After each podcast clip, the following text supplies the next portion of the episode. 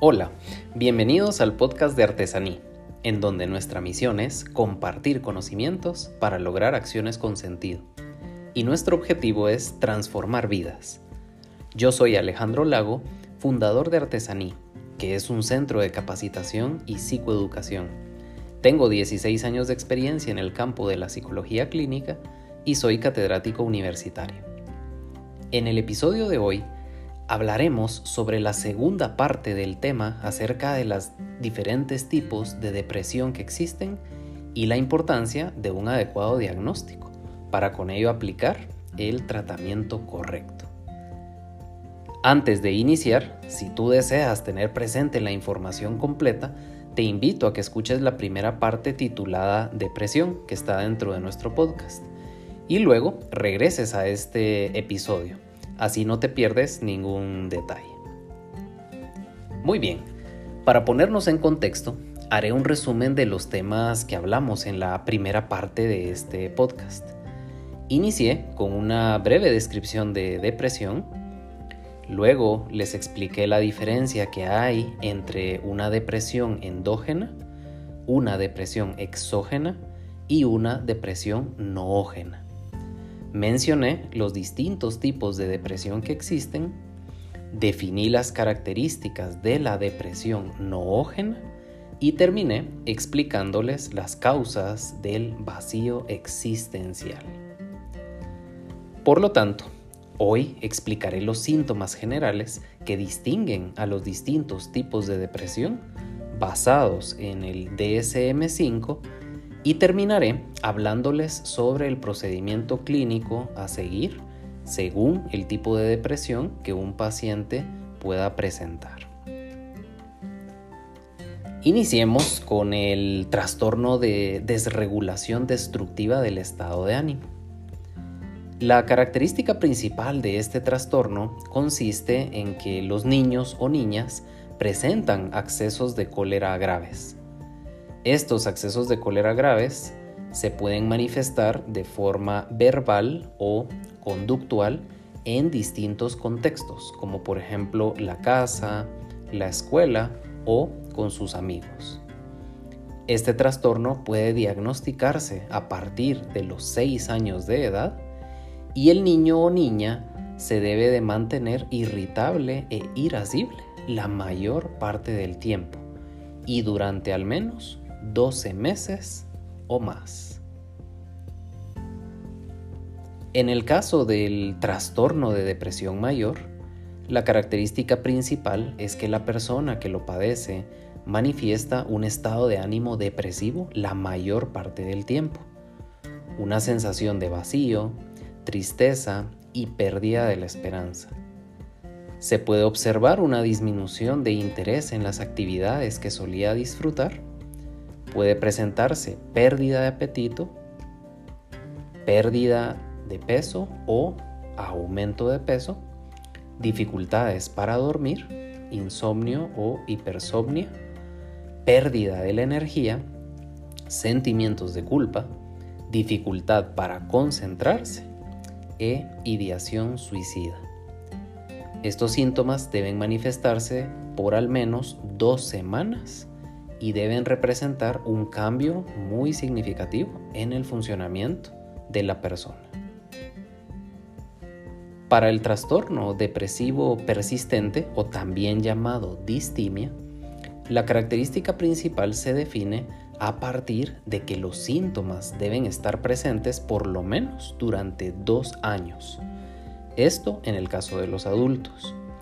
En el caso de los niños y los adolescentes, los síntomas deben estar presentes por lo menos durante un mínimo de un año.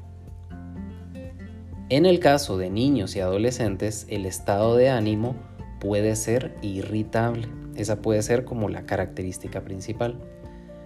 Para los adultos, el estado de ánimo se mantiene deprimido durante la mayor parte del día. Debe de estar presente esa depresión más días los que está ausente. También este trastorno provoca poco apetito o sobrealimentación, insomnio o hipersomnia, poca energía o fatiga, baja autoestima falta de concentración o dificultad para tomar decisiones y sentimientos de desesperanza. En el caso del trastorno disfórico premenstrual, el cual solamente afecta a las mujeres, se debe presentar al menos cinco síntomas en la última semana antes del inicio de la menstruación y estos síntomas deberían empezar a mejorar unos días después del inicio de la menstruación y hacerse mínimos o incluso desaparecer en la semana después de la menstruación. Dentro de la combinación de esos cinco síntomas requeridos para el diagnóstico, podemos encontrar los siguientes. La habilidad afectiva intensa, irritabilidad intensa o enfado o aumento de los conflictos interpersonales, estado de ánimo intensamente deprimido, sentimientos de desesperanza o ideas de autodesprecio, ansiedad, tensión y o sensación intensa de estar excitada o con los nervios de punta, disminución del interés por las actividades habituales, dificultad subjetiva de concentración, letargo, fatigabilidad fácil o intensa falta de energía, cambio importante del apetito, sobrealimentación o anhelo de alimentos específicos, hipersomnia o insomnio, sensación de estar agobiada o sin control, y síntomas físicos como dolor o tumefacción mamaria, dolor en las articulaciones o dolor muscular, sensación de hinchazón o un aumento de peso. Por lo tanto, dentro de toda esta variedad de síntomas que acabo de mencionarles, deben de presentarse una combinación de cinco de ellos para poder dar el diagnóstico de trastorno disfórico premenstrual. Claro, si se presentaran más síntomas, también se considera parte del, del trastorno, pero es un mínimo de cinco de ellos. Ahora bien, cuando hablamos del trastorno depresivo inducido por una sustancia o un medicamento, se debe presentar una alteración importante y persistente del estado de ánimo que se caracteriza por estado de ánimo deprimido, disminución notable del interés o placer por todas o casi todas las actividades. Pero también se debe tomar en cuenta que la persona que lo padece debe presentar las siguientes dos características. La primera característica es que los síntomas se desarrollan durante o poco después de la intoxicación o la abstinencia de una sustancia o después de la exposición a un medicamento. Y la segunda característica que se debe de presentar es que esa sustancia o medicamento implicado pueden producir los síntomas depresivos. Por lo tanto, si una persona ingirió alguna sustancia o un medicamento y posterior a la ingesta de esa sustancia o medicamento se presentan estos síntomas depresivos, podemos entonces utilizar esta clasificación diagnóstica. Y por último, para terminar con los trastornos que aparecen en el DSM5, se encuentra el trastorno depresivo debido a otra afección médica. Para este trastorno se debe presentar un periodo importante y persistente de estado de ánimo deprimido o una disminución notable del interés o placer por todas o casi todas las actividades. Pero también deben existir pruebas a partir de la historia clínica, la exploración física o los análisis de laboratorio de que el trastorno es la consecuencia fisiopatológica directa de otra afección médica. Y bajo ninguna circunstancia debe de estar presente otro trastorno mental que pudiera explicar los síntomas depresivos. Muy bien, estos que acabamos de mencionar entonces son los trastornos depresivos que aparecen en el DSM5.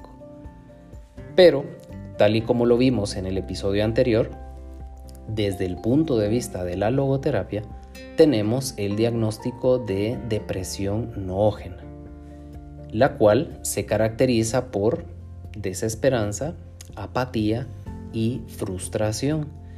Pero tal y como les expliqué en el episodio anterior, este tipo de depresión es provocada por el vacío existencial o también llamada frustración existencial.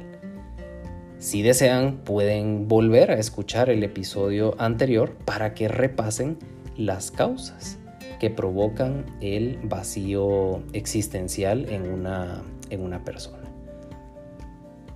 Habiendo entonces definido cada uno de los tipos de depresión, podemos hablar ahora de los pasos a seguir en el tratamiento. Muy importante prestar atención en estos pasos. Hablemos primero para el caso de las depresiones que son endógenas y exógenas. Para este tipo de depresiones se debe de proceder a la elaboración del historial clínico completo del paciente, elaborar un análisis detallado de la evolución de los síntomas, aplicación de tests como por ejemplo el inventario de depresión de Beck, Claro, no es el único que existe. Hay una gran variedad de opciones que se pueden utilizar, pero esta es una recomendación. Posterior a ello, se debe de hacer la referencia del paciente con un psiquiatra y el psiquiatra indicará cuál es el tratamiento farmacológico que el paciente debe de seguir. Y luego el paciente volverá con nosotros a la clínica como psicólogos y llevaremos a cabo el proceso de terapia a través de la aplicación de terapia cognitiva conductual, que es el sistema terapéutico más recomendable para este tipo de depresiones.